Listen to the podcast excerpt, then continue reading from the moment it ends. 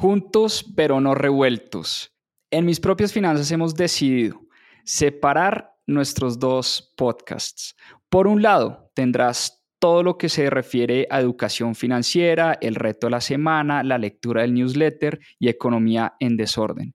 Pero queremos hacer un podcast exclusivo para hablar sobre libros. Tendrás los casi 100 episodios que ya hemos hecho de Club de Lectura en mis propias finanzas y todo lo que hemos aprendido a través de la lectura y además seguiremos subiendo nuestros episodios del Club de Lectura que hacemos los domingos. Te voy a dejar en la descripción de este episodio el link del nuevo podcast más 2.7 Club de Lectura. Espero te guste.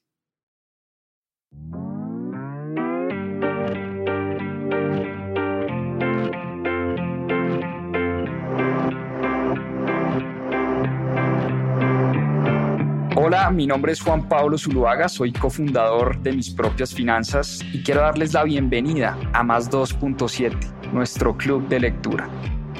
Durante 52 semanas leímos un libro todas las semanas y en este club de lectura van a encontrar la conversación de todo lo que aprendimos a través de la lectura.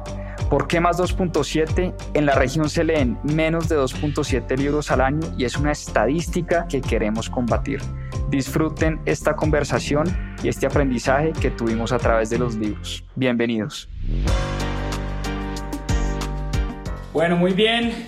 Domingo 7 y media de la noche, nuestra cita obligada de todas las semanas. Club de lectura de mis propias finanzas Hoy tenemos un libro espectacular, Keynes versus Hayek, de Nicholas Wapshot. Es un libro que nos ayuda a entender el debate o el choque económico que definió o que sigue definiendo la historia económica y el debate económico del siglo XX y del siglo XXI. Este libro nos habla de tal vez los dos economistas más influyentes de nuestra historia. Por un lado, John Maynard Keynes, por otro lado, Friedrich von Hayek. Y este libro nos cuenta en detalle lo que piensa, por supuesto, cada uno de estos economistas o lo que pensó y su influencia en el mundo de la economía, pero además es un libro fascinante porque es un recuento histórico de las ideas, de cómo las ideas económicas forjaron un papel definitivo en las decisiones políticas de distintos gobernantes del mundo. Este libro nos ayuda a entender muchas de las crisis que hemos vivido en el siglo XX y en el siglo XXI, crisis económicas, la crisis después de la Primera Guerra Mundial, la crisis del crack del 29, la crisis del mercado bursátil de 1929, después posteriormente la crisis económica que se vivió después de la Segunda Guerra Mundial, años más adelante las crisis de deuda, por los años 80 y 90, el fin de la caída del comunismo, las implicaciones que eso tuvo a nivel económico en el resto del mundo y termina mencionando la crisis del año 2008.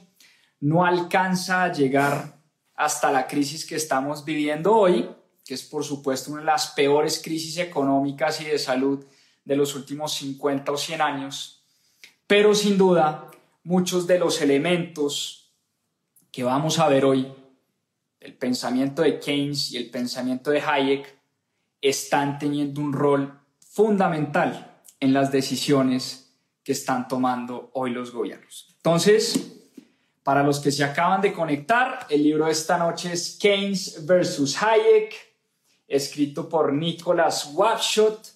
Es el choque que definió el debate de la economía moderna. Los dos economistas más influyentes de nuestra historia. Bueno, entremos en materia y como ustedes saben, a mí siempre me gusta poner un contexto histórico de dónde se desarrolla esta historia. Y parémonos nosotros en plena Primera Guerra Mundial.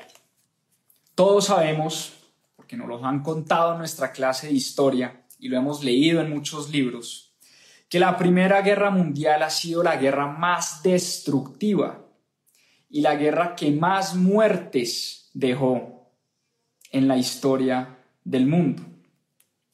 Una guerra entre dos grupos de países, por un lado Alemania y Austria, y por otro lado el grupo llamado los aliados, Gran Bretaña, Francia y Rusia, y eventualmente Estados Unidos, libraron una guerra que dejó una generación de europeos y americanos masacrados. Una de las peores guerras que hemos vivido en nuestra historia. Y John Maynard Keynes, un economista del King's College de la Universidad de Cambridge, jugó un rol fundamental en esa guerra. Su salud le impedía eh, ser partícipe de la guerra como soldado, pero trabajó como economista y los gobernantes de la época, principalmente el, primer ministro de Inglaterra, eh, David Lloyd George, lo había contratado a él para que le ayudara a financiar la guerra con plata de Wall Street. Financiar la guerra, financiar una emisión de bonos con Wall Street ¿Para qué? Por supuesto, para que Gran Bretaña levantara un montón de capital para poder librar lo costoso que fue la Primera Guerra Mundial. Entonces, él tuvo un rol principal en la financiación de esa guerra. Y después de la guerra, ustedes recuerdan la historia, se viene el famoso Tratado de Versalles, que el Tratado de Versalles fue una reunión de los aliados donde definieron las condiciones y lo que debería pagar Alemania y lo que deberían pagar Austria y Alemania por haber librado esta guerra. Y John Maynard Keynes pensaba algo y decía, mire,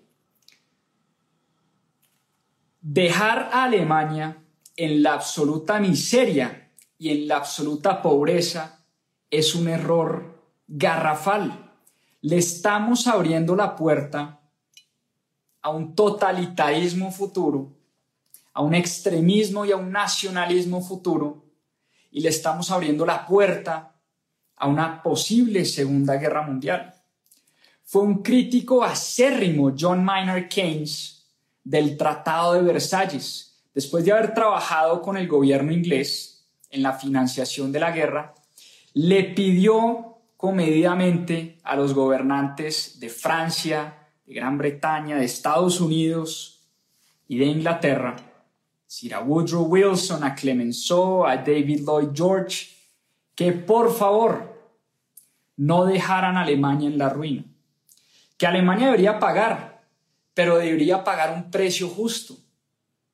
Y por el contrario, Clemenceau, el líder francés, decía Alemania hay que destruirla económicamente. Hay que quebrar completamente ese país para que nunca más vuelva a repetir lo que hizo en esta Primera Guerra Mundial. Y John Maynard Keynes, un poco desesperado, porque veía, no le veía salida a este Tratado de Versalles, renuncia renuncia como asesor del gobierno inglés y escribe uno de sus libros más influyentes que lo catapultarían a él como uno de los economistas más famosos e influyentes de la época.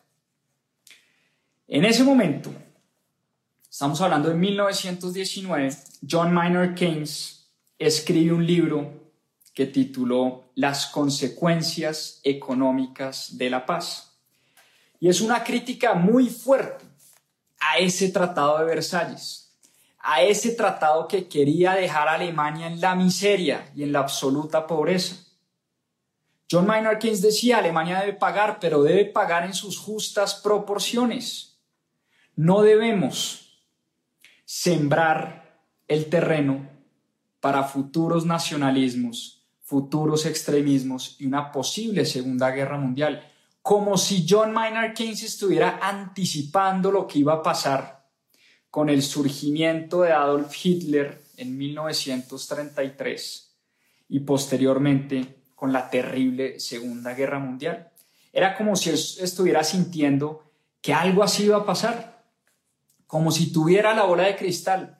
Y por eso cuando escribió las consecuencias económicas de la paz, recordemos que era una Europa totalmente hastiada de la guerra. Era una Europa cansada de la violencia, cansada de las decisiones de sus gobernantes. Una Europa masacrada que había perdido a toda una generación. Millones y millones de muertos en una guerra absurda, una guerra de trincheras, que nos había dejado esta Primera Guerra Mundial. Y por eso ese tratado que escribió John Maynard Keynes, Las consecuencias económicas de la paz, tuvo una influencia enorme en toda Europa.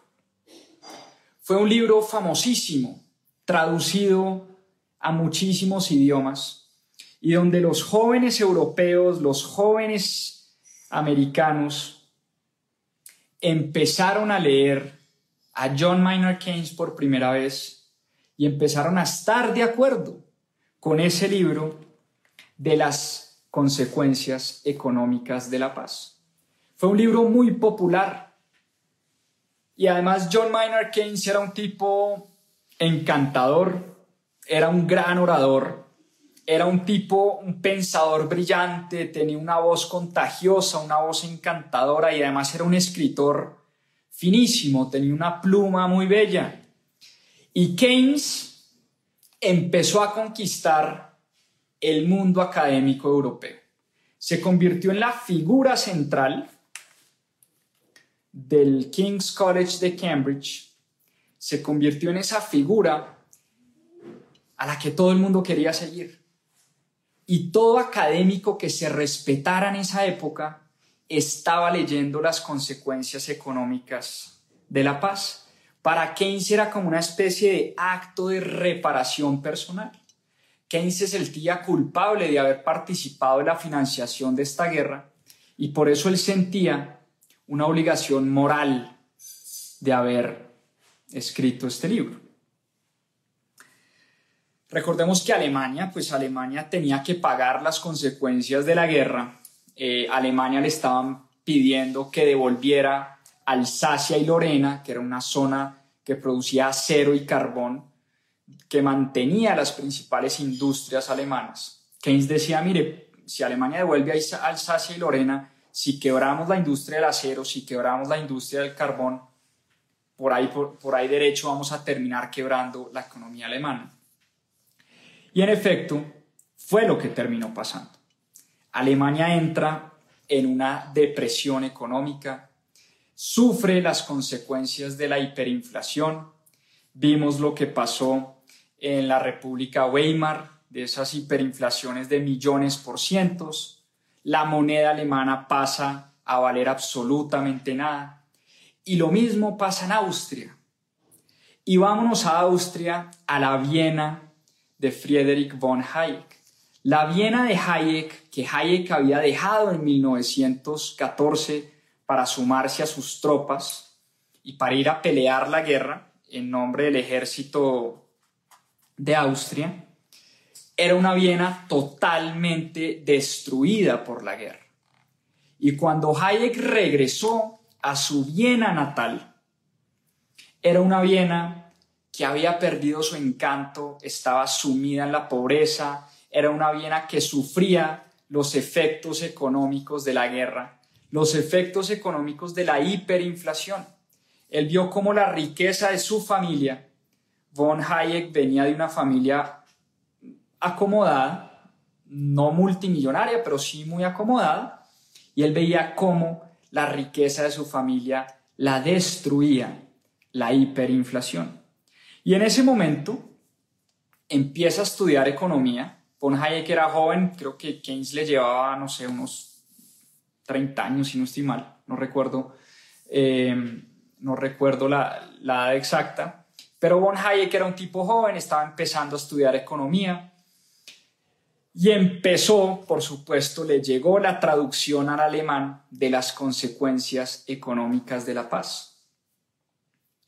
Y lo bonito de esta historia es que Keynes se convirtió en un héroe, literalmente, para Friedrich von Hayek.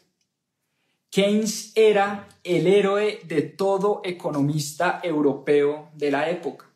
Todo economista, todo académico, todo intelectual que leía las consecuencias económicas de la paz quedaba totalmente enamorado de la pluma de John Maynard Keynes. Y Hayek pues no fue ajeno a este fenómeno de las ideas de Keynes. Pero, por supuesto, llega un momento donde Keynes empieza también a estudiar las teorías de la economía austriaca. Y empieza a leer a su gran mentor, Ludwig von Mises.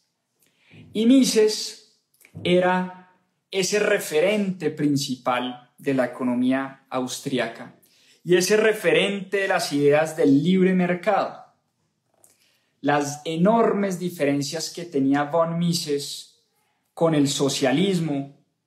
Ese concepto, aprende de von Mises el concepto económico del costo de oportunidad. Y aprendió de von Mises una idea central que se convertiría más adelante, y ya vamos a hablar de eso, la idea central de su teoría económica, y era la importancia del dinero para entender la inflación. Y la importancia sobre todo de los precios y el rol que juegan los precios en las economías. Y en esa época, por esa época, Lenin había dicho, mire, la mejor forma de acabar con el capitalismo y de destruir un sistema capitalista era corrompiendo la moneda de un país. Lenin lo tenía clarísimo. En la medida en que se corrompe la moneda de un país, se destruye automáticamente el sistema capitalista. Y cuando se empieza a dar esta ruptura entre John Maynard Keynes y Friedrich von Hayek, por un lado, Keynes empezó a argumentar que el gobierno central debería jugar un rol clave y determinante en el desempleo de los países. Y para Keynes había una idea, y es que a él no le preocupaba tanto la inflación, sino la estabilidad de los precios, y eso era lo que realmente iba a impedir el desarrollo de Europa. Y por eso para Keynes era importantísimo que los gobiernos controlaran las economías, que el libre mercado, en otras palabras, el laissez-faire, el dejar hacer, el dejar que las fuerzas naturales del mercado se encargaran de la economía, estaba mandado a recoger y que eso en la práctica no funcionaba que eso sonaba muy bonito teóricamente, decía Keynes, pero en la práctica lo que estábamos viviendo era un desempleo rampante y una crisis económica que merecía la intervención de los gobiernos en los mercados. Y por eso Keynes siempre estuvo a favor de la intervención de los gobiernos en las fluctuaciones de los precios y cómo el gobierno podía intervenir en el mercado y podía fomentar en el, el empleo. De dos maneras principalmente. Por un lado, el gobierno, decía Keynes, tenía el deber de bajar las tasas de interés, bajar el costo del endeudamiento. ¿Para qué? Para que a las personas, a las empresas y a los países les quedara más barato endeudarse. Y por eso Keynes promovía la baja de las tasas de interés por parte del gobierno para abaratar el crédito. Por una razón muy sencilla. En la medida en que abaratábamos el crédito, decía Keynes, promovíamos el gasto de una economía. Y si ustedes recuerdan, el gasto como componente del PIB, del crecimiento de una economía, del Producto Interno Bruto, juega un rol muy importante y un rol determinante, según John Maynard Keynes, en el desarrollo de las economías. Es importante que la gente gaste, es importante que las empresas gasten, es importante que los países gasten. Era la única manera, según John Maynard Keynes, de sacar a las economías de la crisis que estaban viviendo después de esa Primera Guerra Mundial. Y por eso Keynes decía, mire, lo que los gobiernos tienen que hacer es emitir bonos, juntarse con los bancos centrales que el mismo Banco Central le compre al gobierno esos bonos y de esa manera inyectarle a la economía dinero circulante para que la gente pudiera gastar, para que el gobierno tuviera dinero disponible para invertir, para que las empresas pudieran comprar maquinaria, invertir en equipos, invertir en gente, contratar gente y de esa manera bajar los niveles brutales de desempleo que se veía por la época. Recordemos que en esta época de Keynes estamos hablando de tasas de desempleo del 30-40% en muchos países de Europa. Y por eso Keynes abogaba por el gasto público. Keynes decía, mire, es que la gente no tiene con qué gastar. Y no solo no tiene con qué gastar, sino no tiene trabajo, no tiene fuente de ingresos. Y el único que puede entrar a solucionar este desorden económico es el Estado, es el gobierno. ¿Cómo? Emitiendo bonos, que el Banco Central me compre esos bonos, recolectando dinero del Banco Central y con ese dinero hacer qué? Puentes, casas, edificios, carreteras, hospitales, emplear a la gente. Y aquí es donde Keynes nos habla de una de, de, una de sus teorías económicas fundamentales y es el efecto multiplicador que esto tiene. Porque Keynes decía lo siguiente, mire, un empleo adicional que se cree va a generar otro empleo porque la persona que empieza a recibir dinero, dinero va a tener dinero disponible para gastar. Y el gasto de una persona es el ingreso de otra persona. Entre más personas tengan empleo, más gasto va a haber. Entre más gasto hay en la economía, más ingreso para otras personas. Y eso es lo que él llamaba en su teoría económica el efecto multiplicador. Por eso abogó siempre porque los gobiernos gastaran. En una crisis no hay lugar para la para el ahorro, decía él. No hay nada peor que ahorrar en momentos de crisis, cosa que suena bastante extraña y ya vamos a hablar un poco la razón de y qué decía Hayek frente a ese concepto del ahorro de Keynes. Pero Keynes era de los tipos que salía en la radio nacional a decir cosas como, señoras madres de cabeza, salgan y gasten. Gastar es un hecho patriótico. Gastar, al gastar le estás haciendo un favor a tu país. Así que sal y gasta en la medida en que gastes más, gastes más, va haber más crecimiento económico. Esa era, esa era la teoría de John Maynard Keynes.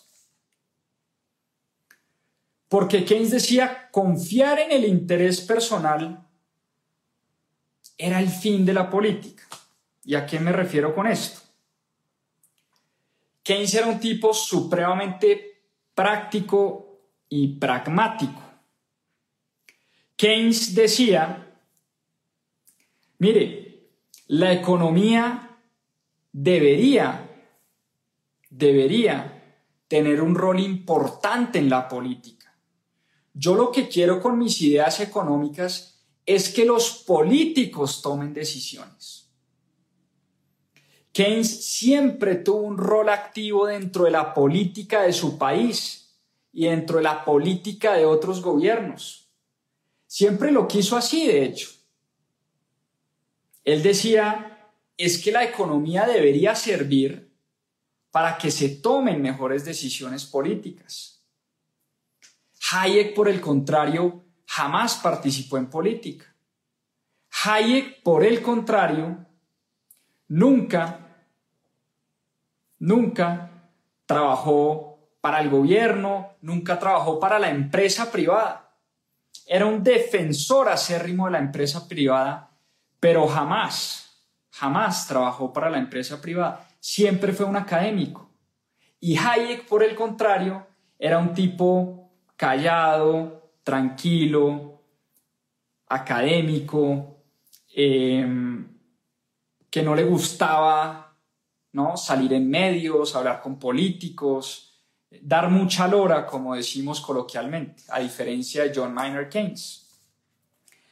¿Y dónde se empieza a dar este rompimiento? Por esa época Hayek ya venía estudiando a von Mises y venía estudiando economía y venía leyendo las teorías económicas de Keynes y decía, venga un momentico, yo que vengo estudiando los ciclos económicos,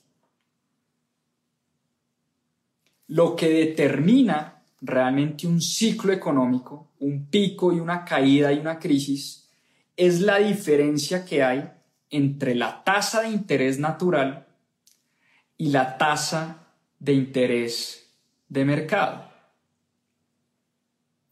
Y por eso Hayek decía que meterle la mano a las economías, intervenir las economías, lo único que generaban en el largo plazo eran unas distorsiones enormes. Hayek dice, mire, las economías son la suma de las decisiones personales. ¿Qué es una economía, según von Hayek? Una economía es la suma de pequeñas decisiones de individuos. Y esas pequeñas decisiones de miles y millones de individuos es lo que forman al final una economía.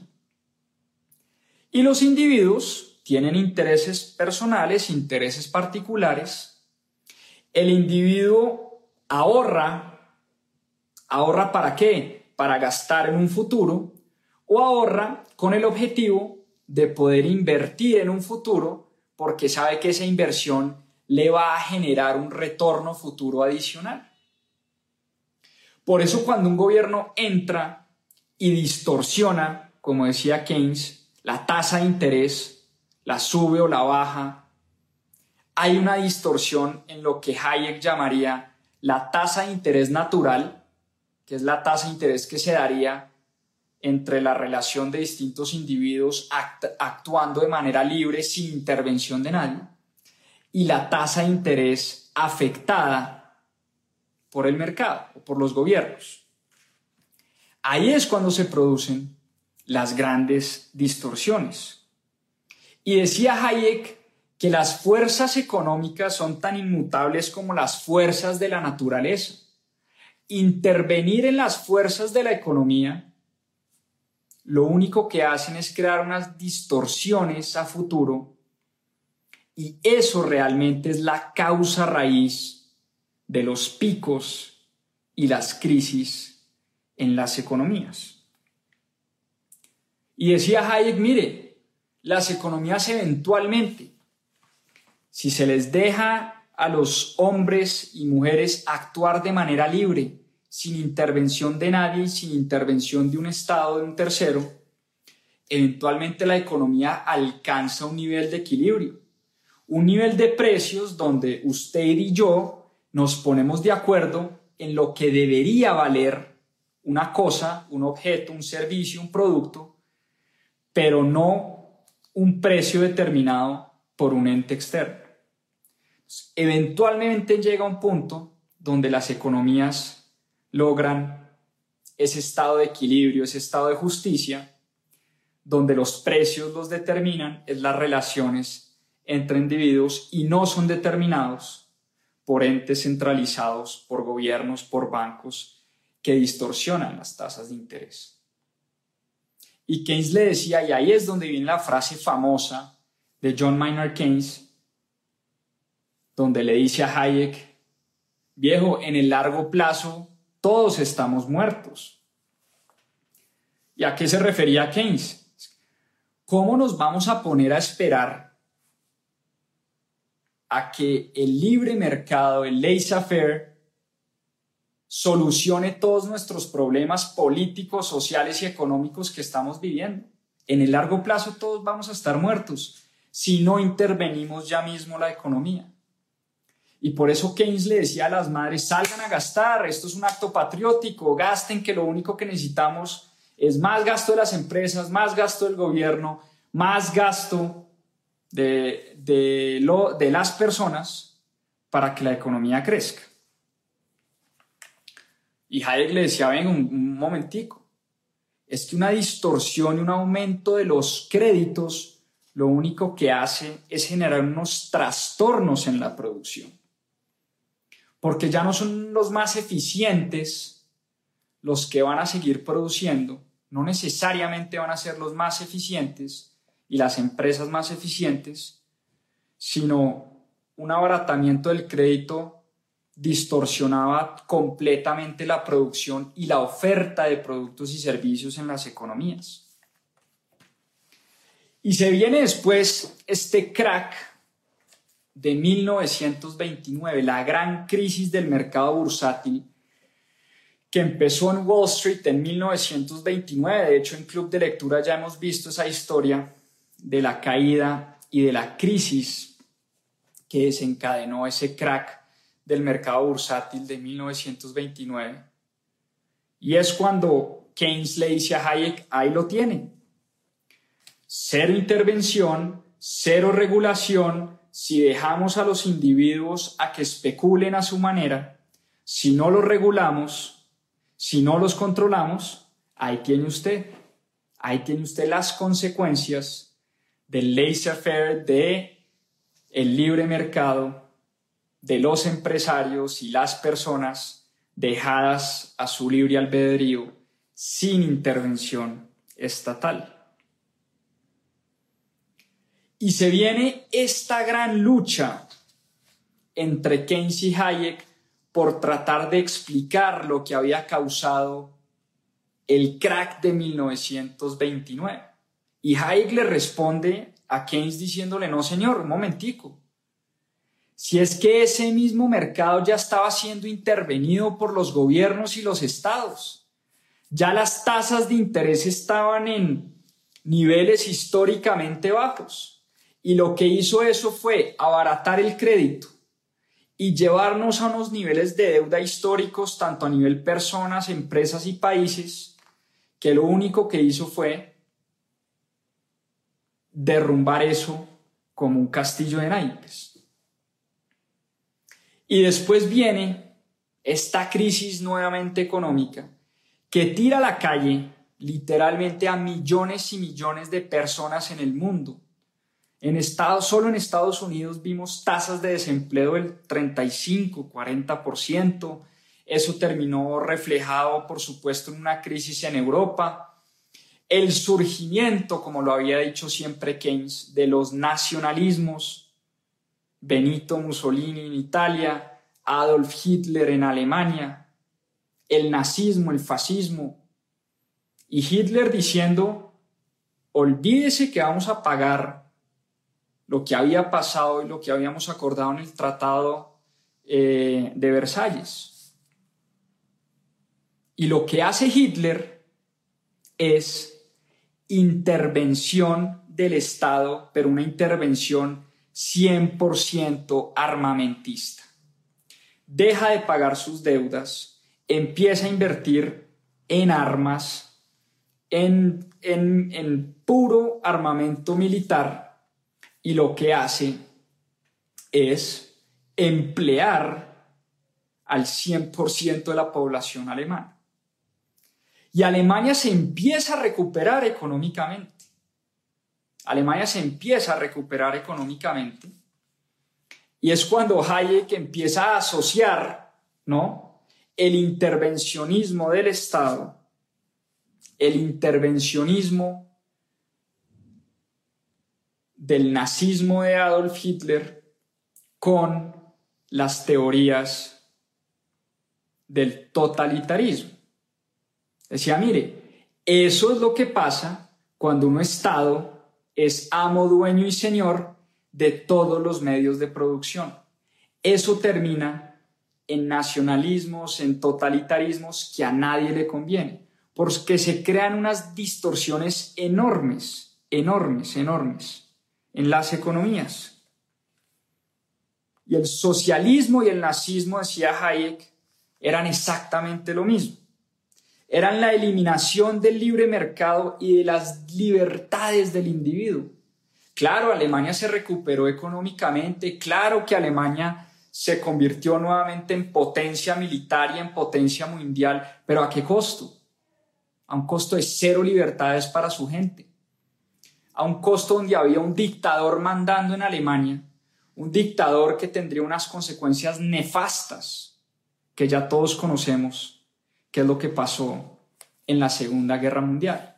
Entonces empiezan a tirarse la pelota entre Hayek, entre los hayekianos, entre los austriacos y los keynesianos, porque Keynes inteligentemente también se había rodeado de lo que yo llamo la pandilla keynesiana. ¿no? El keynesianismo se convirtió en una especie de secta y de religión. Los seguidores de Keynes los seguidores de Keynes eran fieles y eran discípulos de sus teorías y las defendían a capa y espada. Y mientras tanto, mientras se da el surgimiento del nazismo nazi por allá en los años de 1933, Keynes ya estaba un poco cansado del sirirí de Hayek y de que Hayek refutara o tratara de refutar todas sus teorías y empieza a preparar un libro que sería tal vez el libro más importante del siglo XX, eh, porque se iba a convertir en el libro más leído eh, por los economistas de ese siglo. Y en el año 1936, John Maynard Keynes saca su libro de la teoría general de la ocupación, el interés y el dinero. Un libro que iba a marcar la parada del mundo académico de la economía. Fue el libro más leído del momento. Fue el libro donde Keynes explicó en detalle su teoría del intervencionismo del Estado, del rol del dinero del rol de la tasa de interés, del rol de los precios en el mercado, y fue ese libro que nuevamente lo catapultó como uno de los economistas más famosos, no solo del continente europeo, sino en Estados Unidos. Keynes empieza a ser muy leído en Estados Unidos por los economistas de Estados Unidos por Paul Samuelson y muchos otros economistas, John Kenneth Galbraith, que también lo vimos en Club de Lectura eh, con el libro El Crack de 1929, eran sus discípulos más fervientes y acérrimos y fueron los que se encargaron de promulgar estas, estas teorías keynesianas en todo el planeta. Y Hayek termina siendo un tipo completamente opacado por las teorías de Keynes. el keynesianismo se convierte en la teoría económica más famosa de los años de la posguerra, de los años después de la Segunda Guerra Mundial.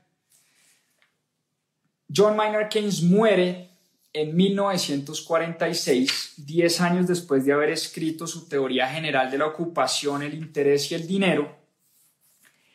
Y por casi 40 años, el keynesianismo y las ideas que había escrito Keynes en su libro iban a mandar la parada en las decisiones políticas de Europa y el mundo. Las ideas de Keynes fueron adoptadas por Franklin Delano Roosevelt en Estados Unidos, uno de los presidentes más famosos de la época. Y Franklin Delano Roosevelt, que no era keynesiano, pero que invitó varias veces a Keynes a la, Casa Blanca, empezó a adoptar muchas de esas políticas de intervencionismo del Estado. Y las políticas de FDR, de Franklin Delano Roosevelt, se conocen como el nuevo acuerdo o el New Deal. Y si ustedes recuerdan también en sus clases de historia, el New Deal de Franklin Delano Roosevelt era una serie de políticas económicas que implementó el presidente de los Estados Unidos, también bajo el liderazgo de John Kenneth Galbraith, que era un keynesiano de hueso colorado que se tatuaba el nombre de Keynes en la piel, bajo la influencia de John Kenneth Galbraith, eh, el presidente Roosevelt empieza a implementar un montón de políticas de intervención del Estado en la economía, de subsidios, de ayudas económicas. Y del año nuevamente, del, del 46 hasta por allá los años 80, las políticas keynesianas tuvieron mucho eco, tuvieron un auge enorme en el manejo de las economías en el resto del mundo. Ustedes recuerdan por allá el presidente Kennedy en los años 60 también, con su política de intervención estatal, de la carrera armamentista y la conquista del espacio que libró con Rusia, la gran obsesión del presidente John F. Kennedy de librar esa carrera de poner el primer hombre en la luna. La famosa Guerra Fría que libraron los Estados Unidos eh, y la Rusia comunista, también tuvo las ideas keynesianas como eje central eh, de las decisiones económicas y políticas. Después vino el presidente Richard Nixon, finales de los años 60, principios de los 70. Y Richard Nixon fue muy chistoso porque dijo, voy a frenar con toda esta oleada keynesiana. Esta oleada keynesiana y estas políticas keynesianas lo único que han hecho es incrementar el déficit, distorsionar las economías, bajar las tasas de interés. Nuevamente estamos viviendo tasas de desempleo altísimas.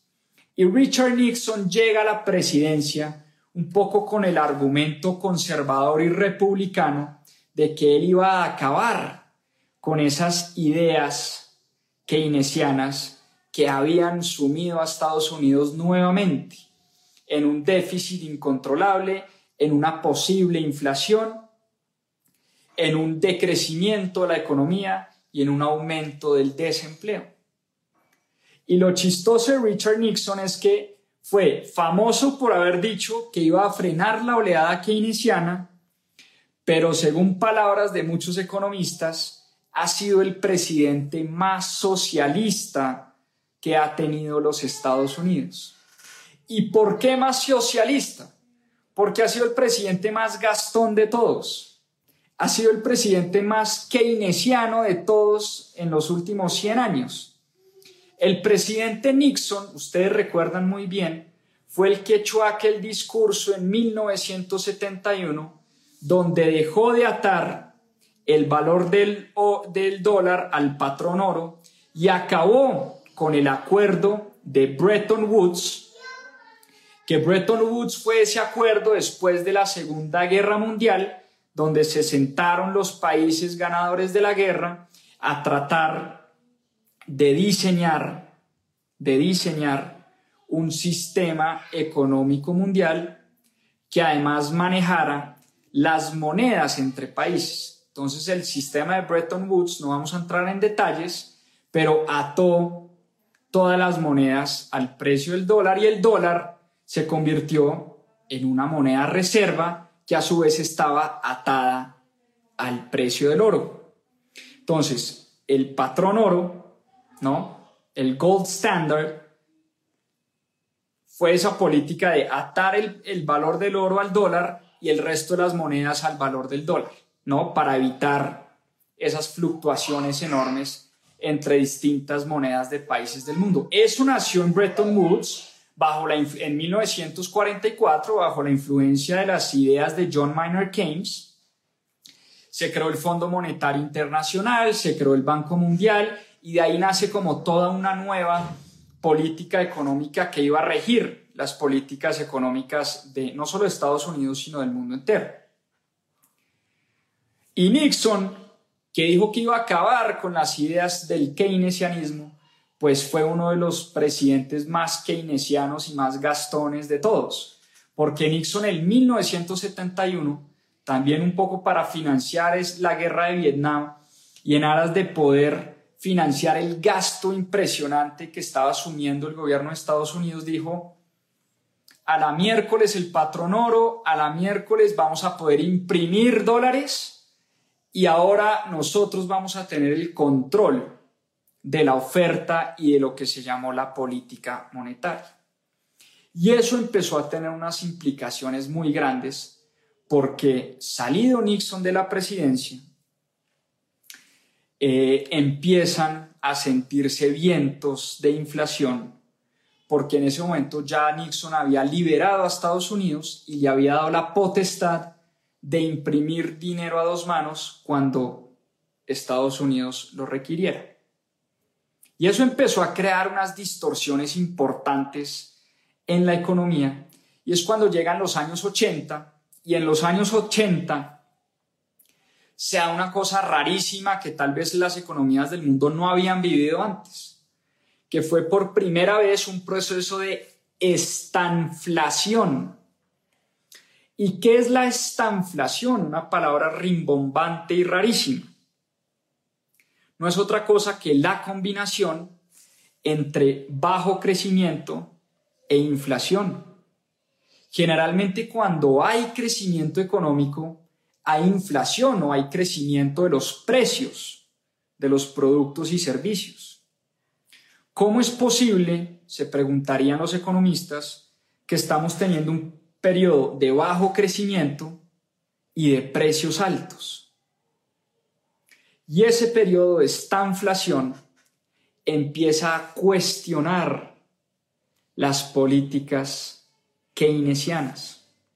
Y aquí es cuando vuelve Hayek con su ataque brutal y feroz a las ideas de Keynes, que el tipo decía, mire, Keynes está equivocado y puede que el mundo haya adoptado sus políticas económicas por muchos años, pero eventualmente la economía misma se va a encargar de demostrar que sus ideas eran absurdas. Y en este periodo de esta inflación, de bajo crecimiento con inflación, empezamos a ver cómo los países empiezan a tener déficits fiscales gigantes, unos niveles de deuda por las nubes, restricciones al comercio, se empiezan a dar las famosas políticas del import substitution, es decir, los países empiezan a cerrar sus economías a poner aranceles, a poner impuestos, a poner, a subsidiar a sus industrias internas para que pudieran competir con las economías del exterior, pero eso lo único que hizo, como diría Hayek, fue distorsionar por completo la economía mundial. Una distorsión brutal, un periodo de alta inflación y bajo crecimiento, un periodo de precios del petróleo por las nubes, precios de los commodities por las nubes, precio de la finca raíz, de las casas, de los edificios por las nubes, mientras las economías no crecían, mientras crecía el desempleo, mientras crecía el déficit fiscal, mientras crecía la deuda pública. Y aquí es cuando entra al ruedo nuevamente von Hayek con sus teorías. Y entran al ruedo personas tan importantes como Milton Friedman, el famoso economista de la Universidad de Chicago de los años 80, ganador del premio Nobel, escritor de un libro muy famoso eh, sobre capitalismo y economía, y famoso por su teoría del monetarismo. Y, y Friedman decía, mire, Keynes está equivocado porque uno no puede tampoco intervenir de esa manera tan abrupta las tasas de interés y la oferta de dinero en la economía, porque eso va a terminar en periodos larguísimos de inflación. Y era lo que se, se estaba empezando a ver. Y las teorías de Hayek nuevamente cobran relevancia. Y empieza Hayek a tener importancia nuevamente en la economía. Y empieza la gente ya no a leer a Keynes, sino a leer el Tratado de Caminos de Servidumbre de Friedrich von Hayek y empiezan los economistas de Chicago, conocidos como los Chicago Boys, entre ellos el más famoso Milton Friedman, a adoptar muchas de las teorías económicas de los austriacos y de Hayek, y empiezan estas ideas a tener nuevamente no solo un rol importante en la economía y en la teoría económica, sino en la política. ¿Y quiénes adoptaron las ideas de los Chicago Boys y de Hayek y de los austriacos y de Friedman y, y del monetarismo? Nada más y nada menos que Ronald Reagan en Estados Unidos y Margaret Thatcher, la dama de hierro, en Gran Bretaña. Igualmente lo hizo, eh, bueno, lo hicieron algunos países latinoamericanos, eh, Pinochet incluso, se dice que fue amigo personal de Milton Friedman, Milton Friedman fue consejero económico eh, de Chile en los años 80 y 90. Y el monetarismo de Friedman empieza a tomar una relevancia importante, ¿no?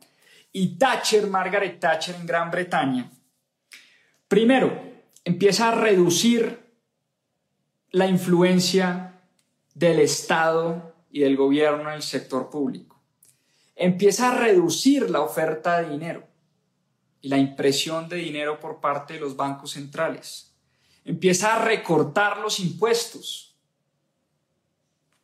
Empieza a liberar las empresas a privatizar muchas de las empresas del Estado, a desregularizar muchas de las empresas que manejaban los gobiernos. Y por eso Margaret Thatcher se conocía como la dama de hierro. Fue una mujer radical en sus posturas. Y ella sí, no como Richard Nixon, ella sí literalmente trató de acabar con las políticas keynesianas. Y eso le trajo, por supuesto, muchos detractores, em, porque Gran Bretaña se vio sumida también en una crisis económica muy fuerte eh, en los años de gobierno de Margaret Thatcher. Y por su lado también Ronald Reagan empezó a adoptar muchas de estas políticas. Poca intervención del Estado, bajan los impuestos. Aquí se dio un tema eh, fundamental y es que hay un economista, Laffer. Laffer decía lo siguiente, usted baja los impuestos, lo que hace eso es incentivar a más emprendedores a que creen empresas, porque una tasa impositiva tan alta lo que hace es ahogar el emprendimiento, lo que hace es ahogar las empresas. Entonces, bajar los impuestos, que intuitivamente uno diría, no puedo bajar los impuestos porque voy a recaudar menos. Muchos economistas empezaron a decir, no, un segundo, si yo bajo los impuestos, lo que voy a hacer es promover que más personas, que más emprendedoras y emprendedores monten empresa, creen riqueza. Y en la medida en que más empresas y más personas produzcan más y creen riqueza, eventualmente el recaudo va a ser mayor.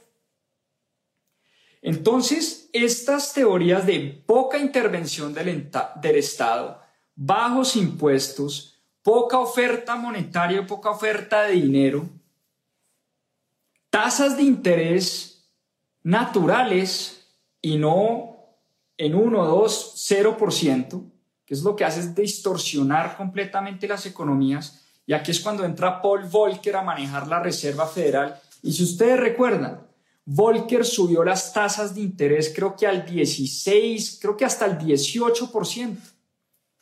Fue una época donde Estados Unidos vivió una pequeña eh, crisis económica mientras se daban todos estos ajustes de choque, pero eventualmente la inflación empezó a bajar.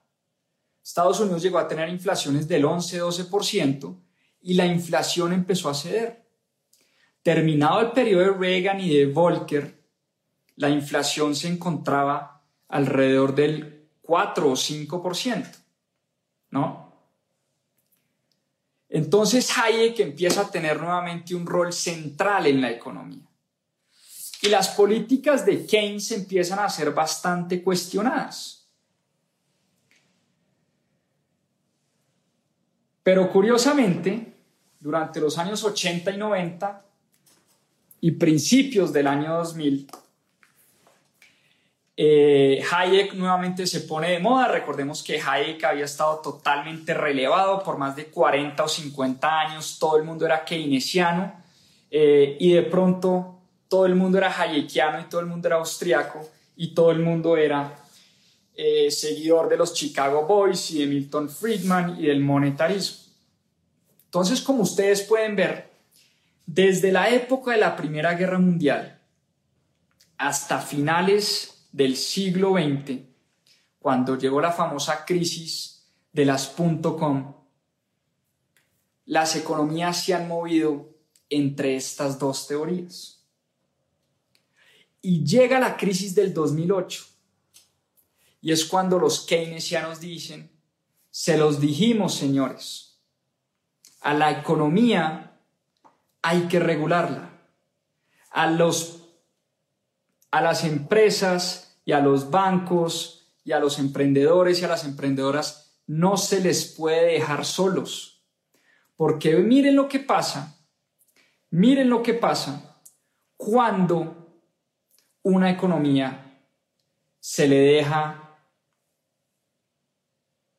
¿no? Se le deja laissez-faire al dejar hacer sin intervención del Estado. Pasan cosas como la crisis del 2008, del, de la crisis, eh, perdón, de la crisis del 2008 de las hipotecas subprime, donde unos bancos de inversión se inventaron unas trampas con los bancos comerciales que le empezaron a prestar a personas que no tenían con qué pagar para que compraran inmuebles, para que compraran casas, para que compraran locales, para que compraran bodegas.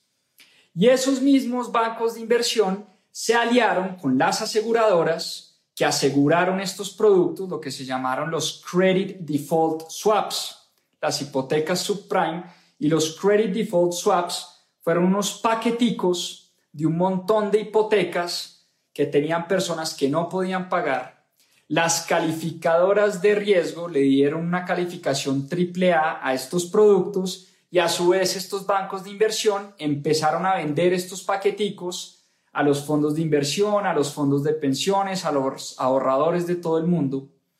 Y eso, ustedes ya conocen la historia, se derrumbó como un castillo de naipes y terminaron quebrados los ahorradores, los fondos de pensiones y las personas que habían creído en este sistema desregulado. Y aquí vienen nuevamente los keynesianos al ataque, a decir, les dijimos, señores austriacos y señores hayekianos, que a la economía no se le puede dejar al libre albedrío de las personas y de los banqueros y de la codicia de los emprendedores y las emprendedoras, porque mire lo que pasa cuando una economía no se desregula, cuando una economía se deja en libertad, miren los peligros del libre mercado y los peligros inminentes del capitalismo. Y por eso en el 2008, ustedes recuerdan, el presidente Bush y después el presidente Barack Obama tiran una eh, reforma al Congreso que es votada mayoritariamente para inyectarle un montón de dólares a la economía, en ese momento 700 mil millones de dólares a la economía, para salvar a unos bancos que habían hecho unas trampas, a unas aseguradoras que habían hecho unas trampas y a unas compañías porque supuestamente eran demasiado grandes para fallar o too big to fail. Y la economía se empieza a recuperar. Ustedes saben que del 2008 acá tuvimos una crecida disparada de la economía, sobre todo en Estados Unidos.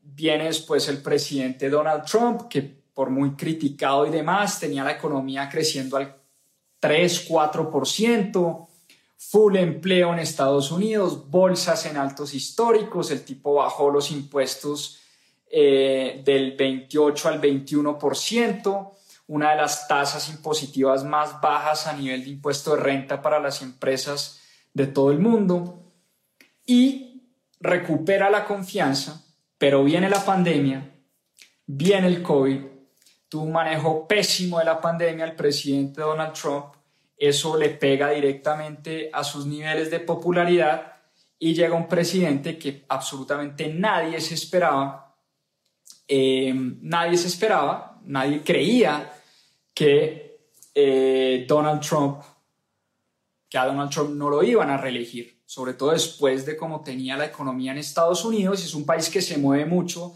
por el estado de su economía, ¿no? por el estado de su economía.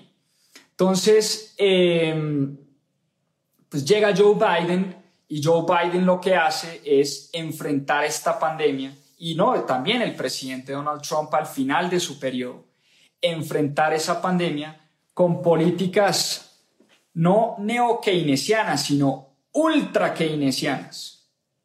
En los últimos seis meses, en el último año, a la economía de Estados Unidos le han inyectado más de 10 billones de dólares.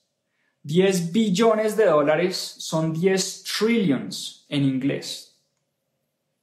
Y para poner esto en contexto, en el 2008 fueron 700 mil millones de dólares. Es decir, en pandemia, en COVID, a la economía de Estados, solo a la economía de Estados Unidos, le han inyectado más de 10 o 11 veces lo que se le inyectó a la economía en el año 2008. Y esto ha tenido nuevamente unas distorsiones enormes, no solo en Estados Unidos, sino en el mundo entero. Y por eso se habla de la famosa brecha descomunal entre el mundo de Wall Street y el mundo de Main Street es decir, de la economía real. Porque ¿cómo es posible que mientras las empresas se van a bancarrota, las personas pierden sus trabajos, millones de muertes a causa del COVID y del coronavirus en todo el mundo, personas sufriendo una de las peores crisis económicas de los 50 años, ¿cómo es posible, diría uno, que los mercados estén en altos históricos, las acciones estén en altos históricos, el SIP 500 en altos históricos, el precio del oro y la plata en altos históricos, el precio de la finca raíz 15-20% arriba en el último año. Mientras se destruye la economía, el precio de la tierra y de la finca raíz 20% en el último año esas políticas keynesianas que están siendo adoptadas hoy por muchos gobiernos en el mundo entero tienen la economía totalmente distorsionada. Y me recordó mucho una entrevista que le hice a Juan Carlos Echeverri acá en mis propias finanzas, exactamente hace una, yo creo que eso fue como en abril del 2020, tuve la oportunidad y el gran privilegio de, entrevistar a Juan Carlos Echeverri, que para quien no saben, eh, exministro de Hacienda de Colombia, expresidente de Ecopetrol y hoy en día candidato a la presidencia de la República. Juan Carlos Echeverri escribió un ensayo eh, muy bonito que se titula la, El siglo XX comienza en el año 2020. Y en ese ensayo, que se lo recomiendo a todos, porque nos pone a reflexionar de lo que pasó en ese momento, y lo que él decía, mire, Keynes tiene razón cada 80 años, pero cuando tiene razón la tiene. Y en este momento, decía Juan Carlos Echeverri, necesitamos políticas keynesianas implementadas por un hayekiano, por un austriaco. ¿A qué se refería Juan Carlos Echeverri con esto? Él dice, mire, la solución a esta crisis es la intervención del Estado, como diría Keynes. Muy pocas veces en nuestra historia tenemos este tipo de choques económicos que nos invitan a actuar. Y este es un momento para actuar, para que los gobiernos implementen políticas keynesianas. Pero decía inteligentemente Juan Carlos Echeverry que la política keynesiana debía ser implementada por un austriaco, por un hayekiano, porque las políticas keynesianas son adictivas, son una droga. Los gobiernos que empiezan a implementar políticas keynesianas y los políticos que implementan políticas keynesianas se vuelven adictos a esa solución. Y esa adicción, como toda adicción, termina muy mal. Entonces, qué interesante reflexión que 100 años después, 100 años después, 2021, recordemos que Keynes tuvo un rol importante en la Primera Guerra Mundial, 1919, Tratado de Versalles. 100 años después, todavía estemos hablando y todavía el doctor Juan Carlos Echeverry nos esté hablando de Keynes, de Hayek, de políticas keynesianas, de políticas austriacas, de políticas hayekianas. Por eso este libro es tan importante y por eso este debate de Keynes contra Hayek vale la pena entenderlo. Vale la pena profundizar y vale la pena entender qué pensaba Hayek, qué pensaba Keynes y por qué y por qué siguen teniendo un rol tan importante, tan importante en la manera como se organizan las economías hoy en el mundo. Así que este debate de Keynes y Hayek hoy en día sí que está vigente. Y en plena crisis económica, en plena crisis que estamos viviendo hoy, vale la pena preguntarse qué es lo que más le conviene a nuestros países. Políticas keynesianas, políticas hayekianas, intervención del Estado, libre albedrío y libre, libre mercado, bajas tasas de interés o tasas de interés naturales, intervención del Estado para crear empleo o dejar más bien que sean las empresas las que generen el empleo.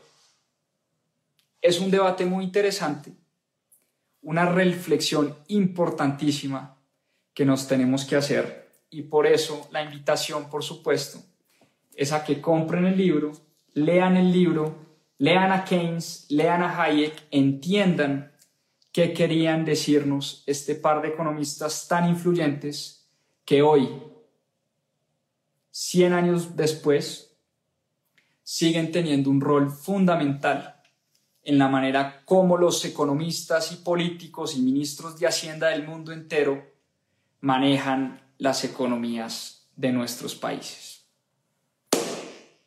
Ahí lo tienen, Keynes versus Hayek, Nicholas Wapshot, el choque que definió la economía moderna.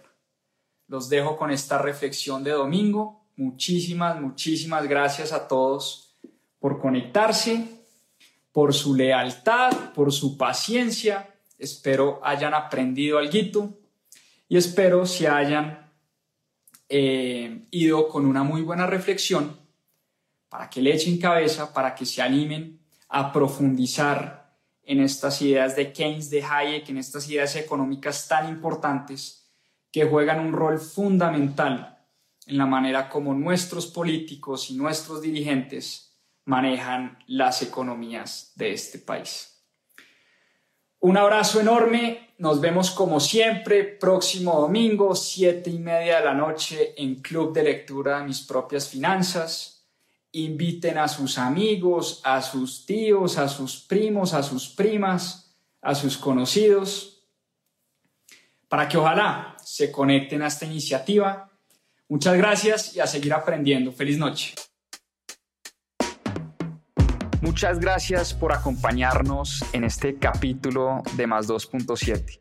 Acá les dejo unos adelantos de lo que se viene en nuestro próximo episodio. A seguir aprendiendo. Ellos dos querían democratizar los cielos.